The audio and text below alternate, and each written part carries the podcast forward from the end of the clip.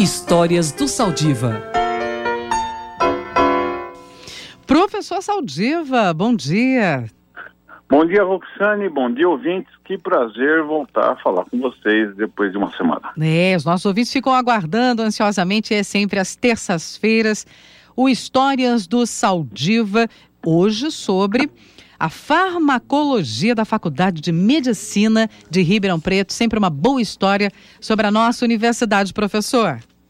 Pois é, a, o pessoal diz que a história das coisas não se faz só com os personagens centrais. É, na realidade, quando a gente imagina que um determinado fato, um determinado assunto, um determinado feito foi conseguido, não, é, a, gente, a gente sempre tende a privilegiar as pessoas, é, digamos, os líderes, o que está em cima dessa escada. No entanto, quando a gente chega de perto, percebe que isso foi um evento é, de muitas pessoas e colaborativo. Mas no caso específico, eu vou me restringir a dois personagens centrais: o professor Maurício Rocha e Silva e o professor Sérgio Henrique Ferreira, ambos falecidos e um pouco conhecidos da população brasileira, a não ser dos cientistas. O que esse pessoal fez, essas duas, esses dois pesquisadores? Na realidade, o, o Sérgio Henrique, que é o mais novo, foi discípulo do Maurício Rocha Silva. E eles estudaram o que acontecia quando você tomava uma picada de cobra e as pessoas percebiam que a pressão arterial caía e existia uma série de eventos que levavam a uma inflamação e uma situação de dano, digamos, de ativação de um sistema de inflamação. Uhum. Como o acaso favorece aqueles que são inteligentes, eles começaram a descobrir que havia no sistema, no nosso sangue, vários mecanismos de controle da inflamação e da pressão arterial que eram ativados pelo veneno de cobra. E isso deu, só para tornar claro uma, uma coisa que está ficando muito chata, é que saíram dessas linhas é, o, uma, um, o, talvez o remédio mais utilizado no controle da hipertensão arterial, que são baseados nas enzimas conversoras de angiotensina. É, a maior parte das pessoas que é hipertensa mais a metade utiliza no mundo esse tipo de remédio. E também deu origem aos anti-inflamatórios não hormonais, ou seja, onde quando você tem uma inflamação, você tem uma dor, você foi esse tipo de trabalho que permitiu o desenvolvimento de drogas que controlam a inflamação sem você ter que tomar um hormônio como, por exemplo, o corticoide, que são drogas amplamente utilizadas no mundo. Está aí o, o, caso de. Então, aquele. Eu, por que, que eu estou escolhendo esses exemplos tão óbvios?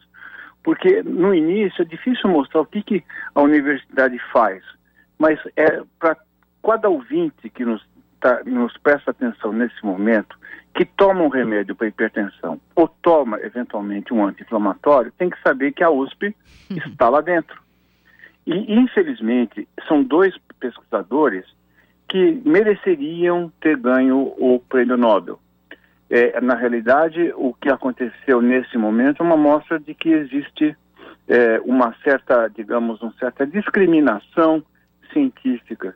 No caso da, dos anti-inflamatórios não hormonais e também no captopril, quem é os, os, nossos irmãos do norte que participaram depois em pesquisas conjuntas a partir de uma ideia de brasileiro ganharam o prêmio Nobel e os nossos, mas quem de fato esteve ali foi a Universidade de São Paulo.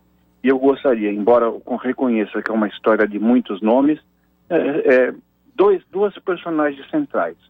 São Maurício Rocha Silva, é, professor Sérgio Henrique Ferreira, que orgulham o Brasil, orgulham a universidade e trouxeram com suas pesquisas um benefício para literalmente centenas de milhões de pessoas. É verdade.